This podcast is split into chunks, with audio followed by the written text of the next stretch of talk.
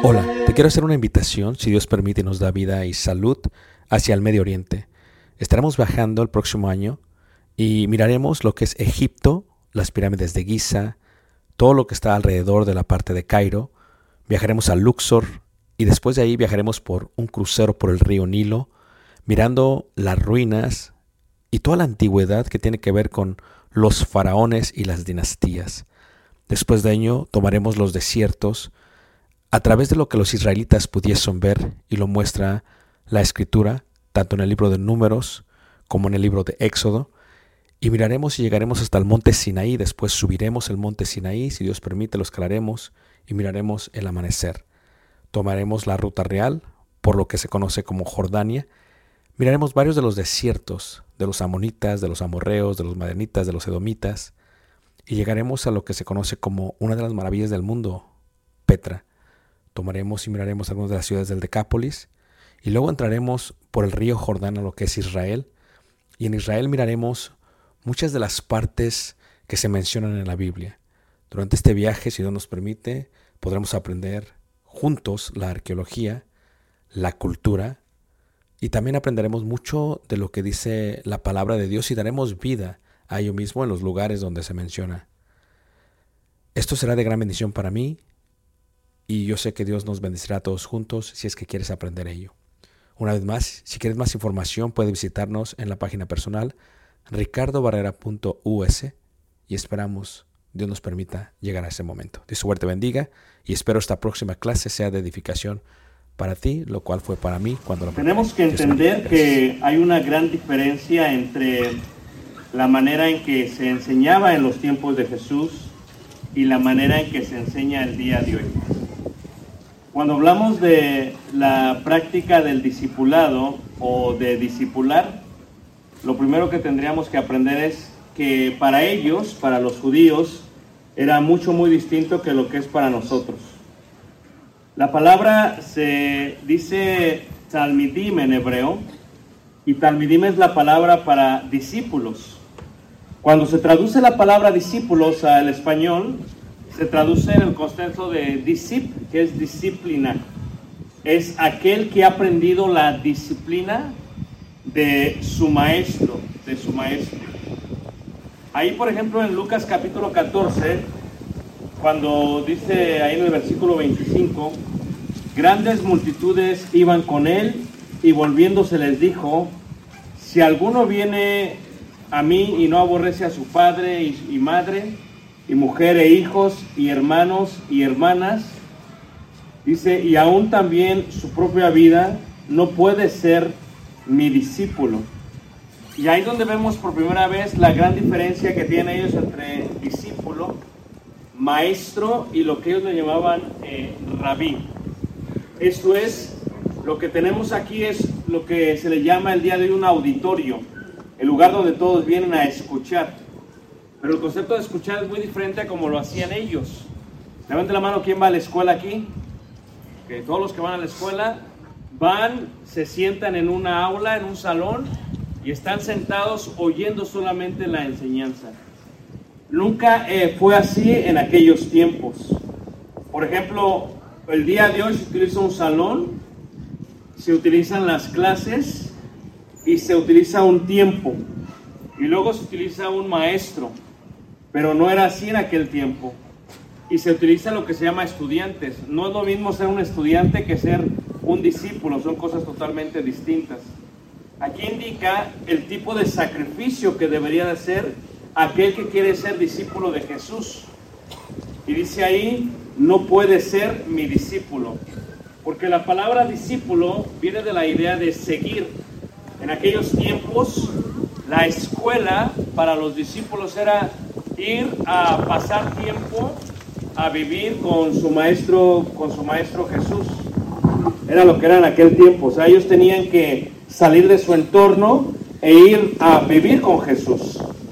Las escuelas que tenían allá era lo que se conocían como las sinagogas. Y una sinagoga solamente eran aquellos que iban a participar, los que tenían un nivel apto para poderlo hacer. Esto es después de algunos meses, cuando los niños llegaban a la sinagoga, el rabí maestro decía, ¿sabes qué? ¿Este niño la va a hacer o este niño no la va a hacer?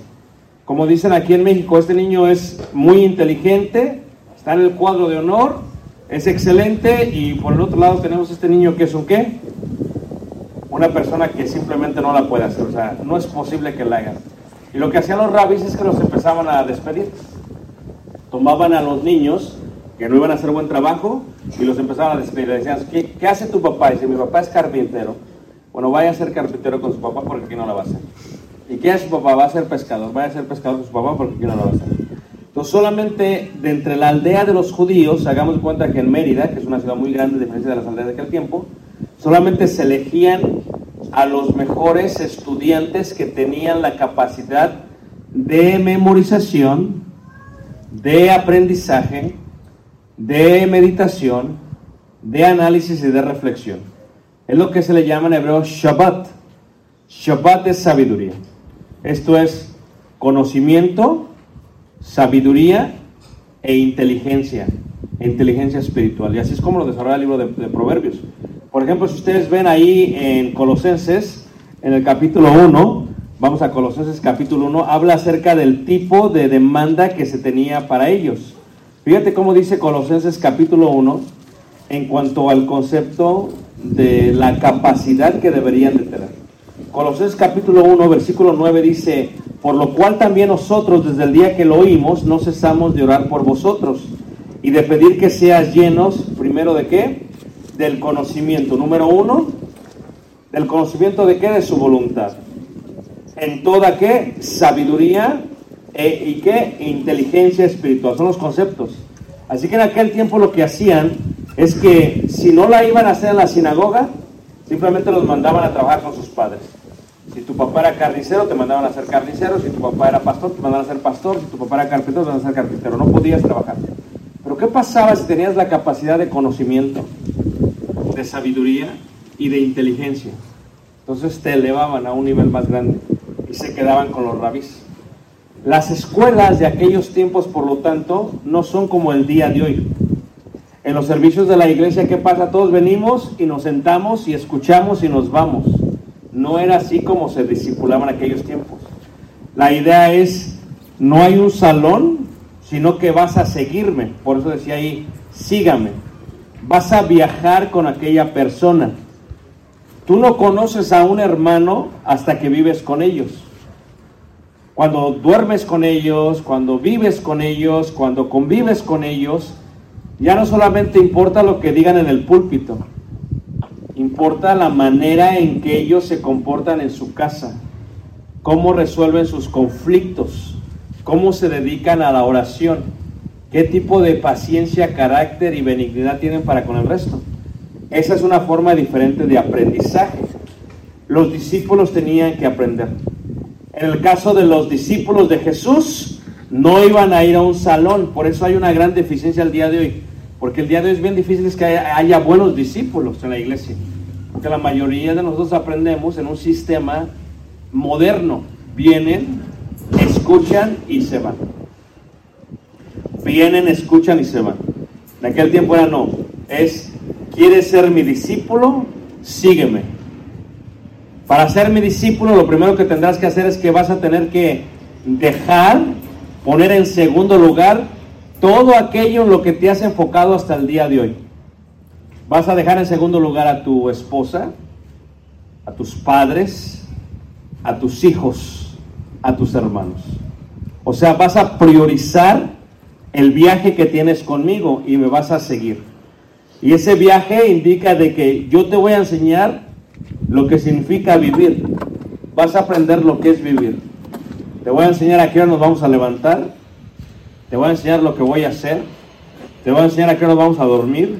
Te voy a enseñar lo que trabajo. Te voy a enseñar todo aquello que hago. Entonces, en el caso de los discípulos de Jesús, que iniciaron con algunos, aproximadamente 12, de 12 se eleva a 70, de 70 se eleva a 120, de 120 se eleva a 5000 o 6000 según el evangelio que estás leyendo, y eran 6000 lo que le seguían. Pero entonces empieza a declarar quiénes quieren ser sus discípulos. Son aquellos que van a viajar y que van a, a vivir conforme Él vive. O sea, no solamente se trata de explicarte el conocimiento, porque el conocimiento es simplemente lo que Dios dice en su palabra, sino es la sabiduría, Shabbat. ¿Qué es la sabiduría? La aplicación del conocimiento a tu vida, la práctica del conocimiento a tu vida. No importa cuánto sepas de la Biblia, lo que importa es cuánto practicas de la Biblia. Eso es discípulo. Discípulo es, viene de la idea disciplina. Y disciplina es orden. Es el contexto de orden y de aplicación que es sabiduría. Y entonces los discípulos tenían ahora que imitar. No solamente voy a escuchar la lección, voy a escuchar esto. Tenían que imitar. ¿Se acuerdan lo que le dice Jesús en Juan 12? Dice, eh, porque ejemplo os es dado para que así como yo he hecho, vosotros también que hagáis. No se trata de que me escuches solamente en un sermón. Se trata de que veas cómo vivo. Y se trata de que vivas como yo vivo. Se trata de que me imites a mí. Fíjate cómo dice ahí la primera carta de Corintios en el capítulo 11, que esta es la, esto es lo que se ha perdido dentro del pueblo de Dios. La capacidad de ordenar lo que Dios dice, no a través del púlpito, sino a través del ejemplo. Dice más tu ejemplo que mil sermones. Se aprende más de lo que haces que de lo que dices. Por eso cuando Pablo habla de eso dice que él fue poderoso en su palabra, no solamente dentro, sino fuera del púlpito, fuera del tiempo. No solamente aquí, sino fuera de aquí. Ahí en 1 Corintios capítulo 11, en el versículo 1, dice, sed imitadores de mí, así como yo de qué? De Cristo. ¿Qué indica? Que el día de hoy pocas veces vas a escuchar a un maestro en el edificio de reunión, a un predicador que diga, ustedes hagan lo que yo hago. La mayoría evaden eso y dicen, ustedes hagan como hace Jesús. Dice, no me vean a mí. Y entonces, ¿qué es lo que estás haciendo? Estás rompiéndote las piernas en frente de toda la gente en el púlpito. Estás quitándole el poder a lo que requiere poder. Esto es, si solamente Jesús es el ejemplo, entonces ¿por qué Pablo diría ser imitadores de mí? Porque un maestro lo que hace es que enseña a vivir y la gente imita. Jesús le dijo a sus discípulos, ¿quieres ser mi discípulo? Sígueme. Y estuvieron con él todo el tiempo. Durmieron donde él dormía, trabajaron donde él trabajaba, comían lo que él comía. No había una separación, porque el concepto de maestro a rabí es distinto. Maestro es alguien que te enseña el conocimiento. Rabí es alguien que te enseña sabiduría. Mira lo que yo hago. Yo no solamente predico esto, yo lo practico. Y practico porque tengo convicción en ello. Y porque lo practico, ahora quiero que tú lo practiques como yo lo practico. No solamente te digo, haz lo que dice la palabra, porque eso hacían los fariseos.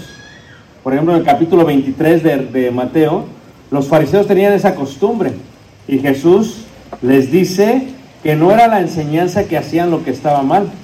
Ahí en Mateo capítulo 23, en el versículo 1, 2 y 3 dice, entonces habló Jesús a la gente y a sus discípulos diciendo, en la cátedra de Moisés se sientan los escribas y los fariseos. ¿Y qué es la cátedra? La cátedra es el asiento porque en las sinagogas los judíos no enseñaban de pie. Los judíos se sentaban en la silla de Moisés, cátedra silla. Por eso en las universidades, cuando una persona prepara, le dicen catedrático, es de la silla. Así que todo lo que os digan que guardéis, guardadlo y hacedlo, mas no hagáis conforme a sus obras, porque dicen y no hacen. Una iglesia que no crece es una iglesia que tiene mucho púlpito, poca práctica. Esto es, una iglesia que no crece es la iglesia que te dicen, hagan como hace Jesús. No me vean a mí, vean a Jesús. Y entonces no se tiene ese testimonio y por eso la iglesia no crece. Y Jesús dice, ven a los fariseos, están llenos de conocimiento. No les falta conocimiento. Es más, Jesús les indica a ellos. Así que todo lo que os digan que guardéis, guardadlo y hacedlo. Mas no hagáis conforme a sus obras, porque dicen y no hacen. Porque atan cargas pesadas y difíciles de llevar y las ponen sobre los hombros de los hombres.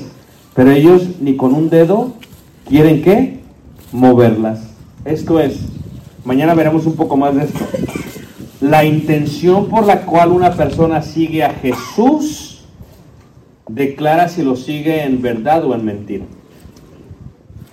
Por ejemplo, ¿por qué quiso Simón ser discípulo de Jesús? Por dinero. ¿Por qué los cinco mil se regresaron después de escuchar su conocimiento? Porque querían comer y querían el vestido. O sea, no querían lo que conllevaba el tipo de vida. Porque si alguno quiere vivir piadosamente, padecerá persecución, dice Pablo a Timoteo. Entonces, en este concepto lo que vemos es dos tipos de maestros. El que es el maestro de la escuela, y hay algo que los adolescentes, los jóvenes tienen que entender. La iglesia no es algo académico. Por eso cuando ves las escuelas de predicadores ves la fractura que hay en todos los que salen. Van todos, estudian y salen y nadie ejerce. Dicen que solamente el 1 o 2% ejercen. O sea, se fueron a sentar en unas aulas, recibieron mucho conocimiento y cuando salieron no hicieron nada. La pregunta es entonces, ¿para qué fueron? La diferencia es que Jesús lo hacía diferente. ¿Cómo lo hacía Jesús? Jesús decía esto, ¿ok? Decía, me vas a seguir, vas a viajar conmigo, vas a vivir conmigo, y como dijo Pablo, ser imitadores de mí, así como yo de qué? De Cristo. Y luego dice ahí, seguir como un rabí. Pero vamos a ver todavía más esto en concepto en el caso de rabí, ¿ok? Porque la gente se desespera en el caso de rabí. ¿Ok? Un joven le gustaba mucho eh, las jarras de barro. Y el mejor maestro para enseñarle era un alfarero que vivía en Japón.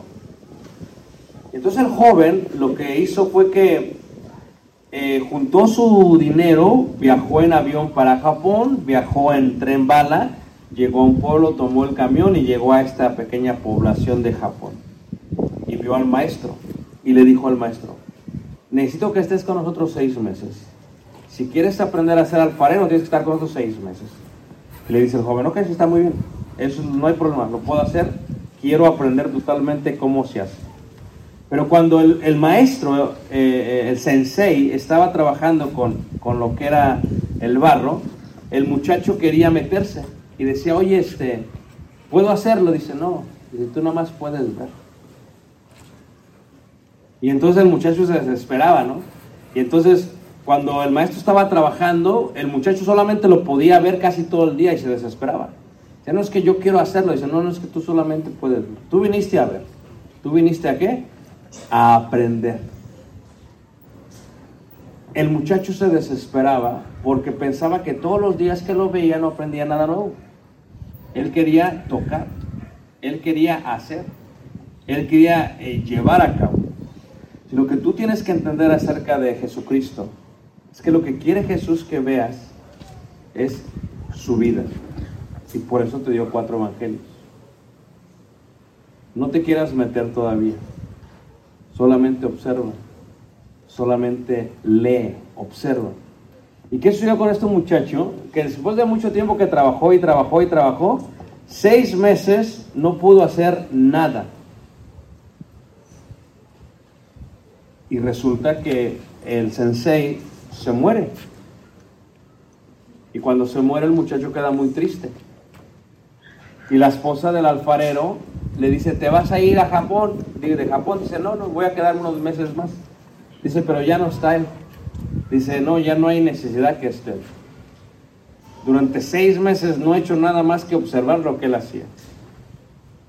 Estoy preparado para hacer lo que él hacía. ¿Cuánto tiempo le costó a los discípulos para quedarse solos? Tres años. Tres años. Y después de tres años les costaba trabajo hacer lo que tenían que hacer. Si se acuerdan eh, cómo fue la madre de Jacobo y Juan, en aquellos tiempos culturalmente una mujer no puede hablarle a su maestro, a un rabí. Tiene que preguntar a un hombre si le puede hablar. ¿Y qué es lo que sucede? Llega la madre de Jacobo y de Juan y ella está pensando y dice, ok, cuando vengas en tu reino, permite que mis hijos se sienten uno a tu diestra y otro a tu siniestra. O sea, fue imprudente porque le habló y no le tenía que hablar. ¿Y qué hace Jesús? Dice, no es que no han entendido. O sea, el Hijo del Hombre no ha venido a ser servido, sino a qué hermanos? A servir. Y luego le dice esto a la mujer. Le dice, es que ustedes no van a ser como se hacen la gente con las naciones que se enseñorean de las gentes. Ustedes van a ser diferentes. Jesús estuvo tres años trabajando, formando a los discípulos. Tres años. Y aún así Pedro le negó. Judas le traicionó. Todos corrieron del Getsemaní. Aquí la pregunta que nos hacemos es, ¿por qué durar tanto tiempo para aprender algo que parece fácil? La palabra discípulo significa estudiante, pero más que eso significa quien se dedica a entender el entendimiento de su rabí. Y ve la diferencia. Un discípulo no es quien se dedica a aprender el conocimiento del rabí. La palabra rabí viene de la raíz hebrea, aquel que te enseña, aquel que es como tu padre. Para los judíos es más importante el rabí que el papa. Por eso cuando tú ves el concepto de los profetas, dice que los profetas eran los hijos de los profetas. Porque no eran solamente estudiantes, eran qué manos? Hijos. Así que Talmidim es un discípulo que se dedica a entender el entendimiento de su rabí, de la escritura y su forma de vivir. Esto es, no me importa cuánto me enseñes la Biblia. Lo que me importa es cómo vives lo que enseñas de la Biblia. Eso es lo que interesa. Yo voy a aprender, decían los yo aprendo cómo vives la Biblia, cómo vives la palabra de Así es como yo aprendo. No aprendo cómo la predicas. Fíjate cómo se torna el día de hoy en la iglesia. Se torna que tienes que aprender homilética, no está mal, y tienes que predicar así, uno, dos, tres, conclusión, etcétera, etcétera. Es un concepto, es un método. Es un método. Pero no importa ese método. El poder que tiene el que enseña lo tiene a través de lo que él hace, lo que él practica. Él practica lo que él cree. Él practica de lo que está convencido. No practica de lo que no está convencido. Él practica de lo que está convencido. Así que la primera clave aquí es cómo yo veo a mi maestro, a mi rabí, cómo yo veo que él entiende la palabra y cómo yo veo que la vive la palabra. En el caso del griego, de la palabra mateites, significa aprendiz. Y en el caso de la mujer, en hebreo se le dice talmidah o matetria. Hechos 9, versículo 36, porque así como hay discípulos hombres, hay discípulos qué? Mujeres, pero la mujer tiene la capacidad más amplia de aprender del maestro. Por eso había tantas mujeres siguiendo a Jesús. O sea, fíjate, ya que la mujer en una forma pública no puede participar de la enseñanza, lo voy a repetir, ¿ok? Ya que la mujer en una forma pública no puede participar de la enseñanza, la mujer tiende a imitar más al maestro porque es en la práctica donde puede enseñar el Evangelio. Como dice Pedro, ¿va? 1 Pedro 3.1 dice, para que las mujeres cuando se sometan, crea más la gente en cuanto a la palabra y los convenzan por medio de su testimonio. La mujer tiende a obedecer sin ningún problema. El hombre tiende a buscar liderazgo. El hombre quiere predicar, pero no quiere hacer. El hombre quiere dirigir, pero no quiere hacer. No será así entre vosotros, dijo Jesús, sino que entre vosotros eh, el que quiera ser más grande tendrá que ser más que manos. Pequeños, son conceptos de discipulado. Fíjate cómo dice ahí Mateo en el capítulo 28, en el versículo 19 y 20. Una iglesia que crece es el resultado de la bendición de Dios, porque solamente Dios da el crecimiento. Pero es muy normal que la iglesia que llegue a crecer sea porque los que dirigen la iglesia, más que predicar, practican. Y ven estos tres conceptos, ¿ok? Que son importantes. El concepto del conocimiento, el concepto de la sabiduría y el concepto de la inteligencia, ¿ok? El conocimiento simplemente es lo que es la Biblia. Es aprenderse las- la Biblia de memoria. Génesis, Éxodo, ¿verdad? Eh, hermanos, Levítico y luego qué? Números y qué? Eso es conocimiento. Cualquiera puede hacer eso. Pero, ¿qué sucede cuando la Biblia manda hacer algo? No cualquiera lo puede hacer. Quien lo hace entiende que al obedecer la palabra de Dios será bendecido. Aunque cuando la obedezca, muchas veces parece ser maldición y no bendición. Eso viene, tiene que ver con el concepto. Conocimiento cualquiera lo puede hacer, pero la parte de la sabiduría, ¿verdad? Es, me has dado este conocimiento, ¿qué voy a hacer con ello? ¿Cómo lo veían los griegos? En Santiago lo dice, no solamente ser oidores, sino que, hermanos, hacedores. Ese, ese salto es la parte de discípulo. O sea, vengo aquí, me paro, me toca dirigir una oración y me aviento una super oración, palabras domingueras y hasta duro mucho tiempo. Me bajo, voy a la casa y en la casa mis oraciones son de un minuto. O sea, ¿por qué aquí duré más? Porque muchos aman la gloria de los hombres. ¿Por qué allá duré menos? Porque veo que mi oración en casa es menos importante que mi oración acá. Pero ¿qué decía nuestro maestro? Veía la multitud y se separaba para qué, hermanos? Para orar. ¿Cuánto tiempo, hermanos? Tanto tiempo que los hombres que trabajaban de noche, que eran pescadores, se quedaban, ¿qué, hermanos? Dormidos. Te voy a enseñar no a través de mi boca, es un rabí. Te voy a enseñar a través de qué? de mis acciones. Sabiduría es la práctica. ¿Y qué es inteligencia espiritual? Es la capacidad de ver aquello que nadie ve, o lo que se le llama a veces fe. ¿Por qué tengo que orar? Oro porque las huestes espirituales de maldad son muy grandes. Pero ¿cómo le enseño a orar a mi hijo? ¿Cómo le enseñas a orar a la congregación? ¿Cómo puede ser un discípulo de Jesús? Dice ahí, 19 y 20, por tanto ir y hacer discípulos a todas las naciones. Fíjate cómo dice hacer discípulos. Como iglesia estamos más enfocados en bautizar que en hacer discípulos. Lo voy a repetir, ¿ok? Como iglesia estamos más enfocados en bautizar. Y por eso bautizamos a veces 100 al año y solamente se quedan dos o tres. Porque perdemos el enfoque del discipulado. ¿Qué es el discipulado? Te voy a enseñar cómo se vive el Evangelio para que tú lo vivas. No, no te lo voy a decir con la boca. Ven, vive conmigo. Es lo que hacía Jesús.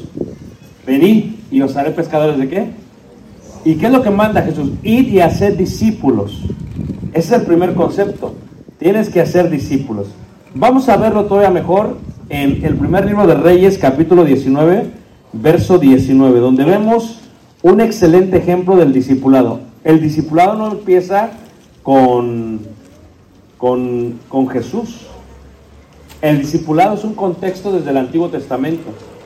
La primera pregunta es, ¿quién es tu maestro? ¿Quién es tu rabí? Claro, para todos Jesús es nuestro rabí. No hay duda de eso, pero ¿quién me enseña a mí? Todos somos enseñados por alguien. Todos somos educados por alguien. O sea, sí es por Jesús, pero alguien nos ha tomado de la mano. Si tu maestro es buen maestro, vas a ser buen discípulo. Si tu maestro es mal maestro, vas a ser mal discípulo. Si tu maestro solamente busca la gloria de los hombres, te va a hacer que debatas con todo el mundo. Te va a enseñar a debatir, pero no te va a enseñar a amar. Cualquiera puede enseñar a debatir, lo hacían los romanos en la oratoria, pero amar es otra cosa. Tocar al que nadie toca, como al leproso, es otra cosa. Darle al que necesita es otra cosa. Ir con aquellos que nadie quiere sentarse con ellos, como los publicanos, es otra cosa. Entonces aquí ya empieza a haber un contexto diferente acerca de nuestro maestro. Fíjate que ahí en Primera eh, de Reyes, capítulo 19, 19 al 21, dice así. Dice, partiendo él de ahí, halló a Eliseo, hijo de Safat, que araba con doce yuntas delante de sí, y él tenía la última. Y pasando Elías por delante de él, echó, dice ahí, sobre él su manto. Entonces dejando él los bueyes, vino, dice ahí, corriendo, dice, en pos de Elías, y dijo, te ruego que me dejes besar a mi padre y a mi madre, y luego qué, te seguiré. ¿A quién, ¿Qué les recuerda este versículo? Lo que les dijo Jesús a poco no. Es un concepto de, yo te voy a seguir, pero permíteme que haga esto primero. Fíjate, ¿qué está haciendo Eliseo? Está trabajando con los bueyes, con las yuntas de bueyes. Está arando el campo. Es su trabajo, está arando el campo. Es el trabajo de Eliseo.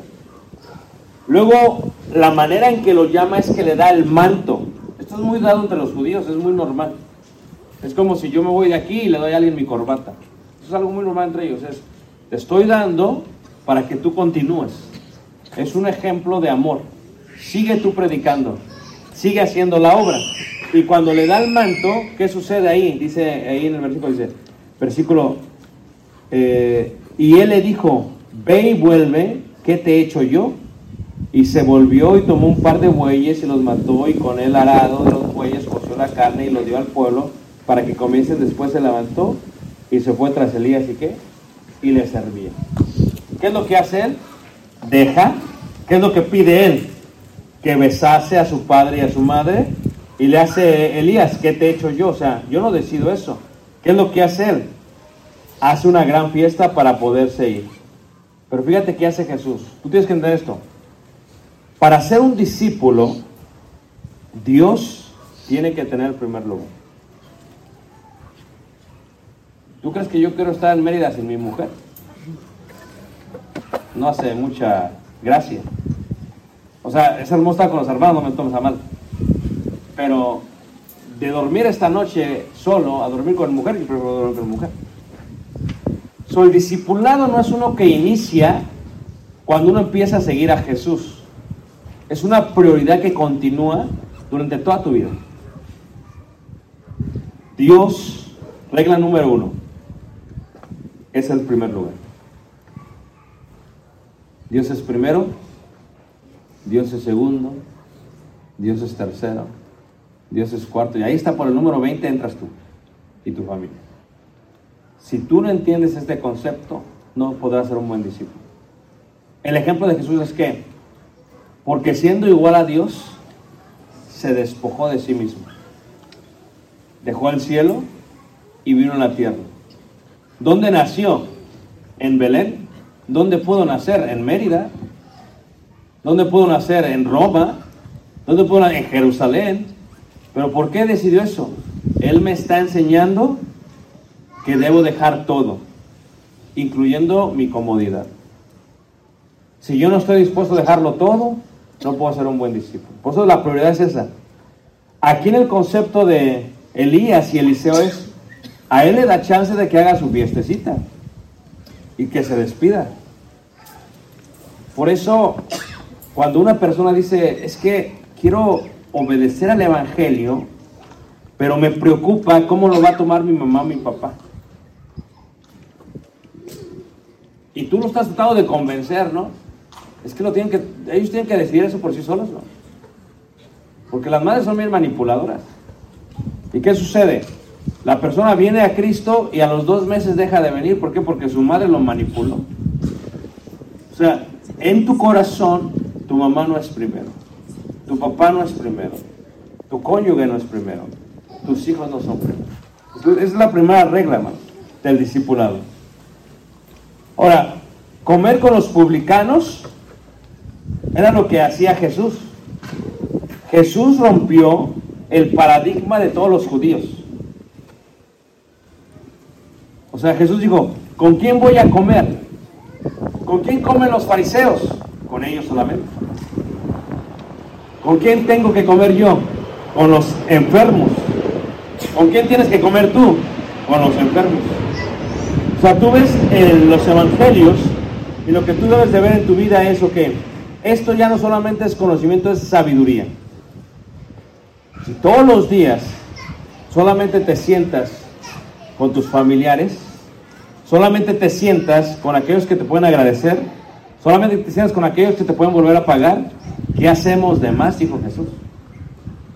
En el trabajo, en la oficina, en la escuela, te sientas con aquellos con los que nadie se quiere sentar.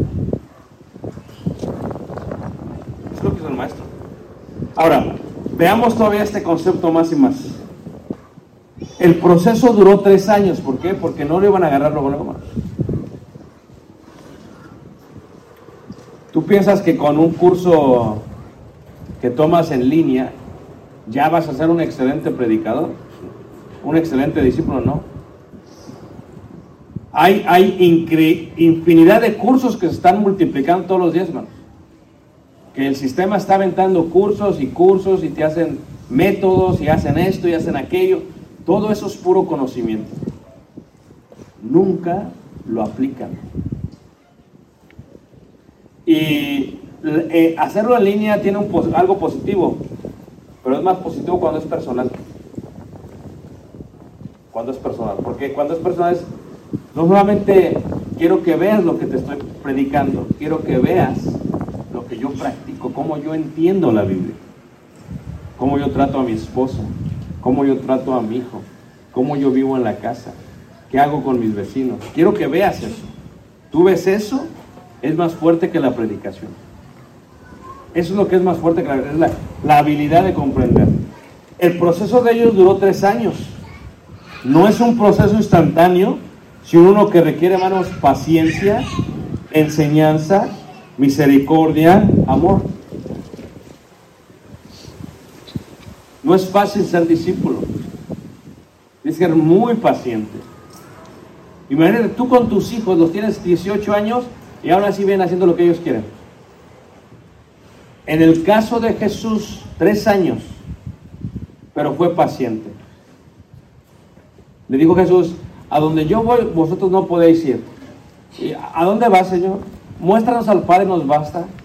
O sea, no habían comprendido todo lo que se había enseñado. Cuando los necesitaba, lo dejaron solo en el Getsemaní. Entonces, es un proceso instantáneo, ¿no? Esto fue lo que hizo Jesús que con ellos. En el caso de Eliseo, despidió su hogar, despidió su familia, despidió su vida, despidió su fortuna, despidió su profesión. En el caso de nosotros, ninguno que poniendo su mano en el arado mira hacia atrás es apto para el reino de qué? De Dios. Entonces, levante la mano quien quisiera ser discípulo de Jesús, hermanos. Todos dicen sí. Aún hasta los que están dormidos dicen sí, yo también quiero. ¿De qué habla el hermano? ¿Ok? Pero para ser discípulo, lo que tienes que entender es que no podrás hacer eso. No podrás hacer eso. Yo tuve que dejar mi profesión. No puedes dejar de hacer eso. Tienes que dejarlo todo para seguir al Señor. Y esto es algo que demanda mucha entrega de parte de una persona. Pero si quieres comprender a tu maestro, ¿cómo están niños? ¿Qué dicen? Nosotros predicamos o? Ahí viene su papá, les va a ir como feria ahorita. Yo sé. No, no es mi culpa. El otro día va bien tranquilo. ¿verdad? Ahora, veamos cuál es la relación que se tiene. Fíjate cómo dice ahí segunda de, Timo- de Segunda Reyes, capítulo 21. Ahora, cuando hablamos del discipulado, otra cosa que tenemos que entender, segundo libro de Reyes, capítulo 2, versículo 12, es cuál es la relación que tú tienes con tu maestro, cuál es la relación que yo tengo con Jesús. Segunda de Reyes, capítulo 2, versículo 12, dice así. Viéndolo Eliseo, clamaba, Padre mío, Padre mío, carro de Israel y su gente de a caballo, y nunca más le vio, y tomando sus vestidos, los rompió en dos qué? En dos partes.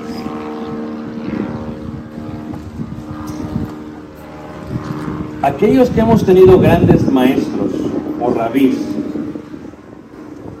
cuando los maestros han muerto, hermanos, sentimos una profunda tristeza.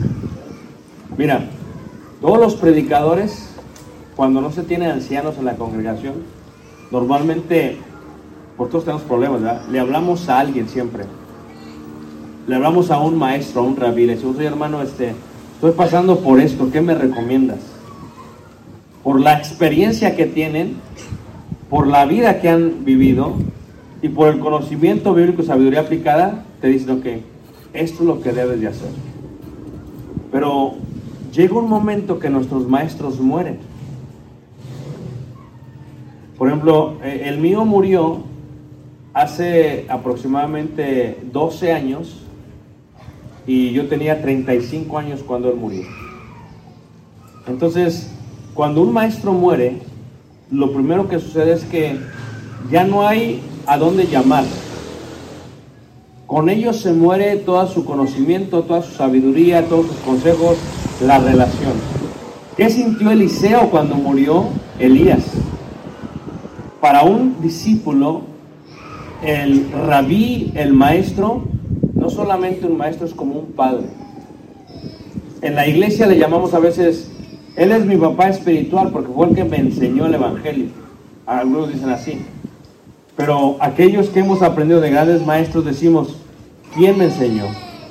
Fíjate tú que cuando una vela se apaga, se apaga, las antiguas tenían aceite de olivo, y cuando la vela se apaga del aceite de olivo es porque ya no hay aceite. Cuando un maestro muere, ya no hay más a quien. Y resulta que tú te vuelves el maestro. O sea que los tuviste por un tiempo y no los aprovechaste. Y dijiste, me hubiera ido a vivir con él, le hubiera pedido que me diera chance de aprender con él un poco más. Porque una vez que tus maestros se mueren, se van. Y es como una vela, se apaga. Y una vez que se apaga, deja de dar luz. Y ahora resulta que eres tú el que tiene que dar la luz. En este concepto lo que estamos diciendo es así. Tu padre te trajo a este mundo, pero tu maestro, gracias pero tu maestro dice, te trae a la vida que serás en este mundo. Sí, yo amo a mi padre, todavía está con vida. Mi padre me trajo a este mundo, papá, pero mi maestro me trajo lo que significa vivir esta vida. Y en este sentido tu maestro es mayor que tu papá. Por eso tienes que dejar a padre y madre. Yo sé que es algo radical, hermanos, y mucha gente no lo quiere aceptar, pero es lo que está enseñando la escritura. Cuando tú ves a Jesús, si tu padre y tu maestro son llevados cautivos, decían ellos, ¿a quién debes de rescatar primero? A tu maestro. Imagínate tú que secuestraran los del crimen organizado a tu papá y a tu maestro. ¿Sabes qué dicen ellos? Rescata primero a tu maestro. Para muchos es una locura. Es tan sencillo como decir, qué casualidad que cuando tú vienes al Evangelio, como que se le ocurre siempre a tus papás llegar el día domingo a la casa. ¿Alguien le ha pasado mano? Se les ocurre y exactamente antes de irte a la iglesia. Entonces, ¿qué haces? En vez de irte a la iglesia, decides atender a tu papá y a tu mamá. Y tu mamá ya sabe, dice, ok, llego antes de que vaya a la iglesia y así no va a la iglesia. Porque al principio tu mamá está compitiendo con Dios. Y tu papá también. Entonces, si tú no eres lo suficientemente capaz de dejar a tus papás un día para ir a servirle al Señor, ¿cómo podrás ser capaz de ser su discípulo? Fíjate lo, lo, lo, inmenso que está la demanda de ser discípulo. Lo que decían ellos era, si tu padre y maestro llevan una gran carga, deberás ayudar primero a tu maestro y luego a tu padre. Es difícil porque estamos en Yucatán y aquí la cultura es que madre solamente una. A ver, levanto la mano la mamá, ¿quién ha dicho eso aquí? Pues están mal. ¿Ok? En tu mente madre solamente es una. Estás mal. ¿Ves a tus hijos? ¿Quieres que sean discípulos de Jesús? Veles diciendo hasta luego. O sea, si quieres que sean buenos discípulos, tienen que amar más a Jesús que a ti. Pero el egoísmo de la madre mexicana no es así. Es yo primero y luego las cosas de Dios. Y el concepto es, tienes que aprender a dejar a padre y qué? Y madre. La relación entre un maestro y un discípulo es esto. Si tu discípulo es exiliado, deberás ir con él. Y cuando hablaban los discípulos, por ejemplo en Marcos capítulo 10, versículo 28, decían, lo hemos dejado qué? Todo.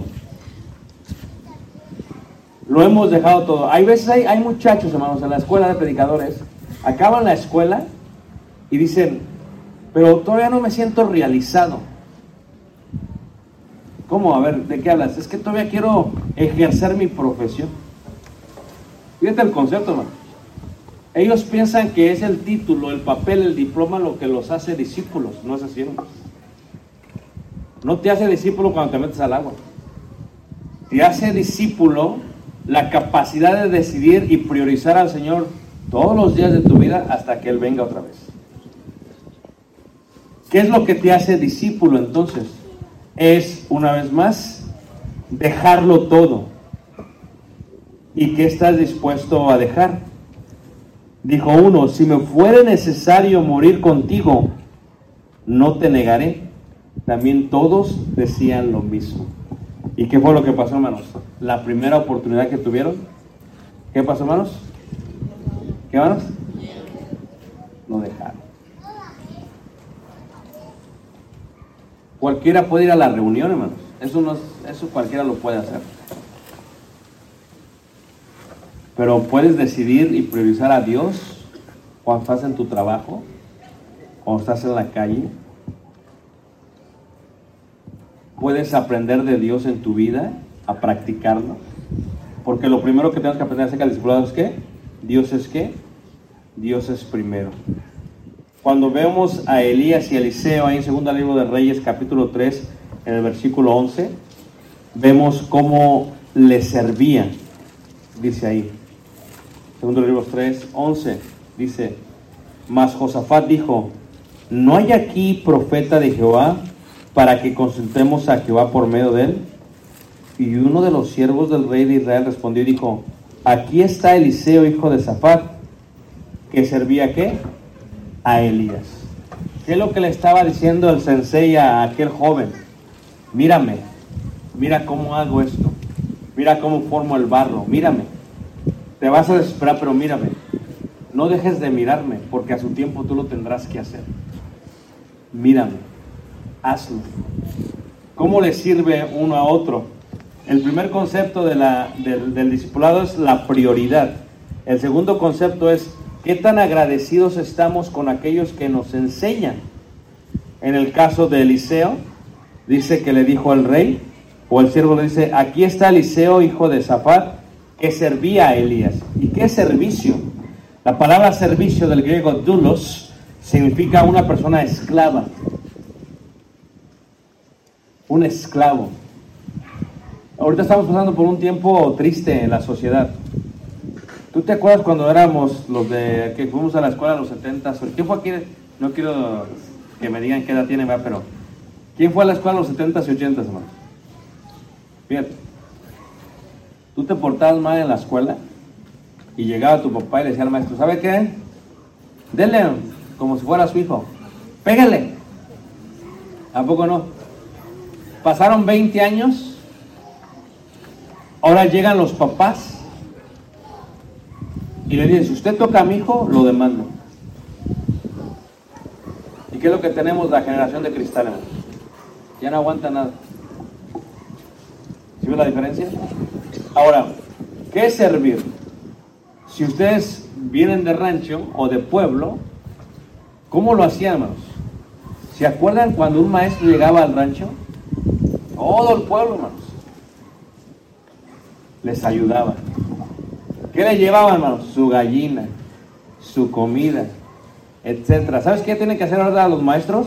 Tienen que marchar en Oaxaca para que les hagan caso. ¿Sabes por qué está fracturada la educación en México? Porque no se les paga bien a los maestros.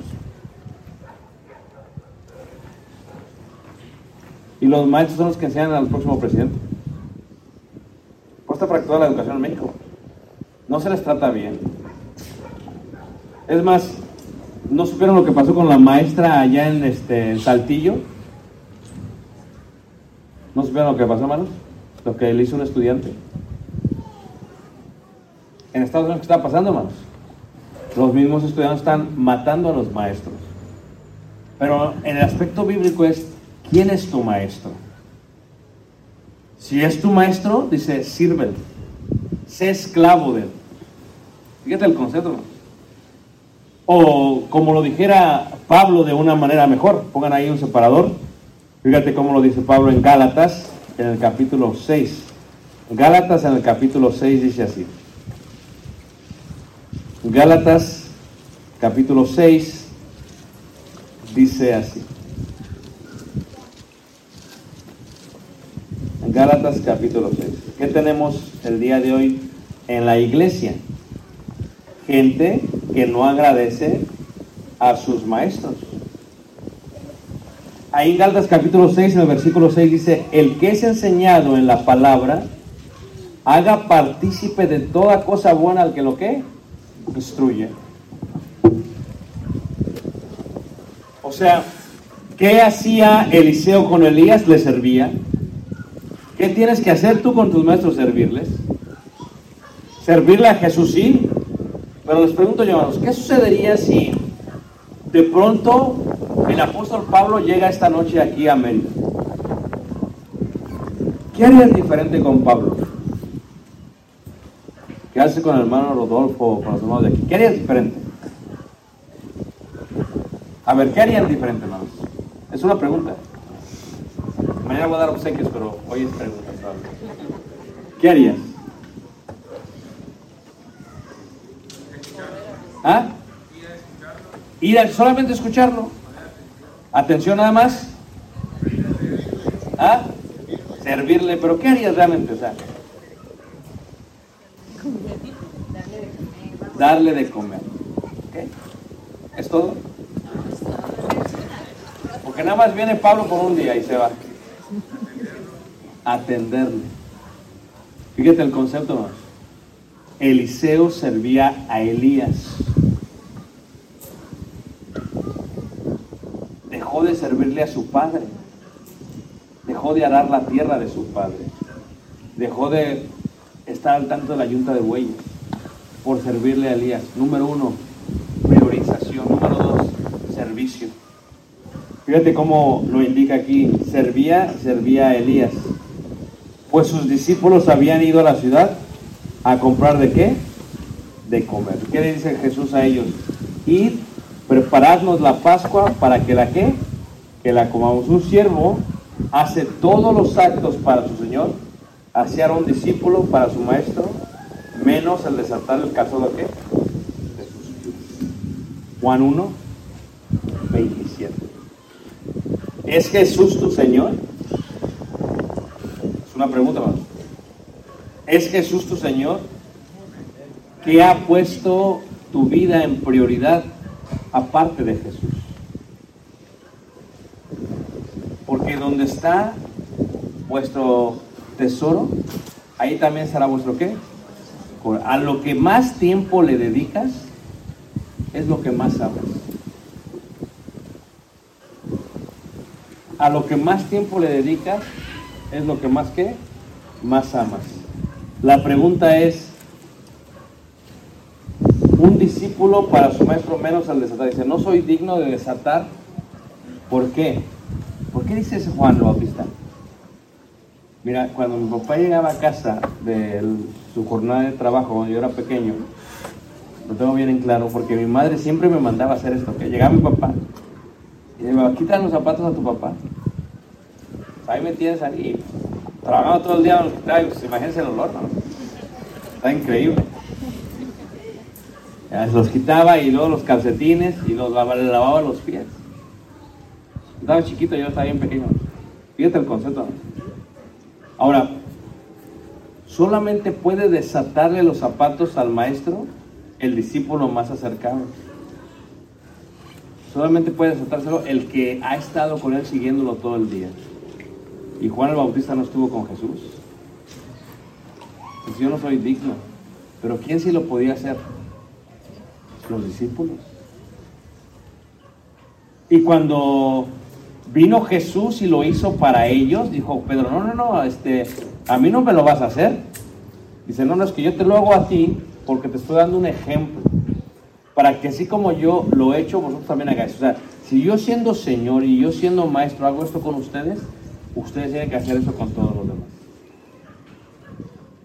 Si yo pusiera aquí, eh, y yo viajé todo el día, y me voy a confesar, no me bañé porque digamos, tengo la vergüenza. Y si yo pusiera una mesa aquí y le dijera, bueno, a ver, tráigame unas, unas tres tinacas de agua, y vinieran, y ¿quién trabajó y no se bañó? Levante la mano, vamos a ver. Solamente yo soy el mugroso aquí. Tiene que haber alguien más, ¿no? Que no quiere decir. Pero imagínate tú que yo les dijese, lávenme los pies. Dirían, lávenlos usted, hermano.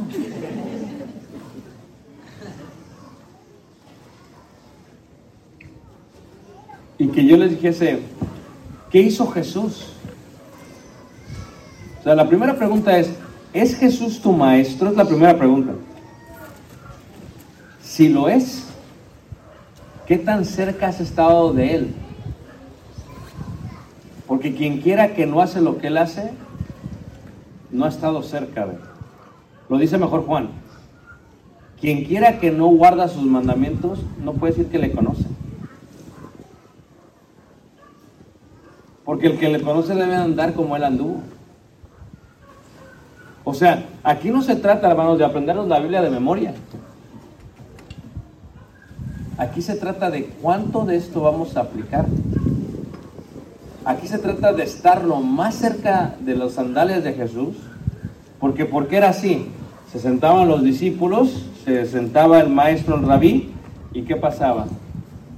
Y todavía podían oler el polvo de sus pies. Pero ¿por qué es importante esto? Porque viajaba con ellos. Se iba caminando hasta con cal para que me entiendan. Y luego iban a Sachiché. O sea, y se iban caminando. ¿Y qué iban haciendo? Jesús les iba enseñando y enseñando y enseñando. Y se iban riendo, así es parte de la vida, hermanos. Y cuando llegaba la oportunidad de servir, decían, que vean lo que yo hago. Pero cualquiera de nosotros que no hace lo que Él hace, no es solamente porque no le conoce, sino porque no está muy cerca de Él. ¿Por qué? Porque en su vida tiene otras prioridades, tales como qué, como su mamá y su papá. Le está ayuda- ayudando a su mamá y a su papá y ayudando a, la esposa y el, el esposo, atareada a la mujer que el esposo quiere comer esto. Pero cuando Jesús no es una prioridad, no podrás desatar las sandalias de Jesús. El discípulo no es más que su maestro, ni el siervo más que su señor. ¿Por qué me llamáis Señor, Señor y no hacéis lo que yo qué? Digo, vosotros me llamáis maestro y Señor y decís bien, porque lo soy. Porque lo soy. Yo doy este concepto de, de los borregos, ¿verdad? Este, qué triste lo que está pasando ahorita en Israel y en Gaza. Decía a la iglesia el domingo pasado que nosotros estuvimos, yo creo que de aquí a la pared atrás, como unas cuatro paredes así hacia atrás, de Gaza. O sea que si me hubiera tocado lo que pasó, nos llevan a nosotros también. Y le digo que es triste, hermanos, porque es increíble, hermanos, ver el aborrecimiento que se le tiene al judío, el sentimiento antisemita. Y a veces entre los hermanos también lo tienen, hermanos. Y en esa misma tierra, ahí en el desierto de Negev, se encuentra el desierto de, de- de Judea al lado.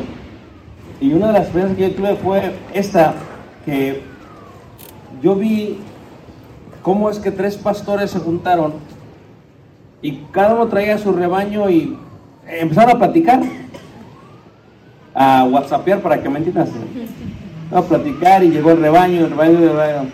Pero lo que se me hizo increíble fue que en el momento que se despidieron, porque yo no sabía quién era, quién era el borrego, cuando se despiden, hermanos, cuando se va cada quien, hablaron, porque eran ahí eh, beduinos del área, y dijeron, ya, ya, ya", y empezaron a hablar, y cada rebaño siguió a su pastor. No era como que, ¿a dónde voy? ¿Con quién me toca? No. O voy a cambiar aquí de equipo porque tratan mejor, no. Cada pastor sabía al hablar y cada oveja sabía a quién seguir. Es increíble esto. La pregunta es, ¿a quién sigues tú? So, esta noche cuando vayas a tu casa y te acuestes, y antes de acostarte, te quiero hacer una invitación. Quiero que hagas una oración y te preguntes, ¿a quién sigues tú? Quiero que te preguntes también, ¿qué es para ti ser cristiano?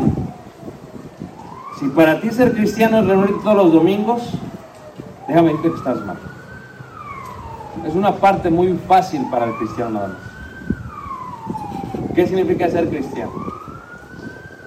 Piensa, ¿qué ha sido para ti ser cristiano? El tipo de discípulo que tú eres, ¿de quién lo aprendiste?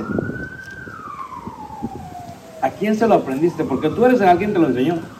Así es, y así es, y así es, y así es, y así es. Y la otra es, cuando tú te comparas, pregúntate esto, si yo me comparo con Jesús, mi Señor, me parezco a Él.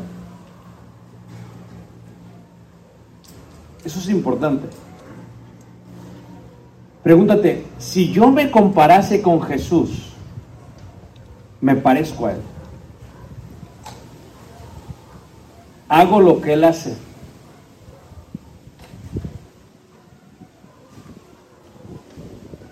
Hablo como Él habla. Piénsalo, es algo de pensarlo. Porque cuando ves los evangelios, dice la escritura que las ovejas oyen la voz de qué manos? De su pastor y conocen su voz y él las conoce a ellas. So pregúntate, ¿conoces tú? ¿Jesús te conoce a ti? ¿Qué tan similar? ¿Qué tan igual eres a ti? Cuando tu familia te ve a ti, ¿es como si viera a Jesús? ¿O ve un fariseo? Cuando te ve a ti, ¿ve a alguien que practica las disciplinas que practicaba Jesús? ¿O dicen por ahí es puro show, es puro espectáculo? Piénsalo.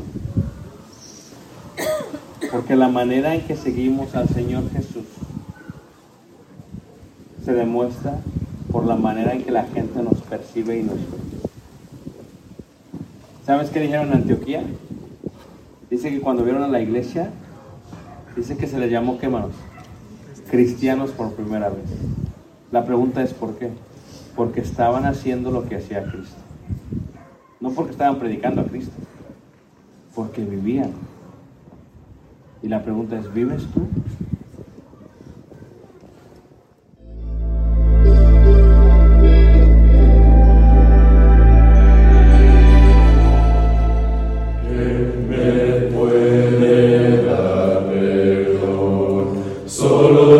De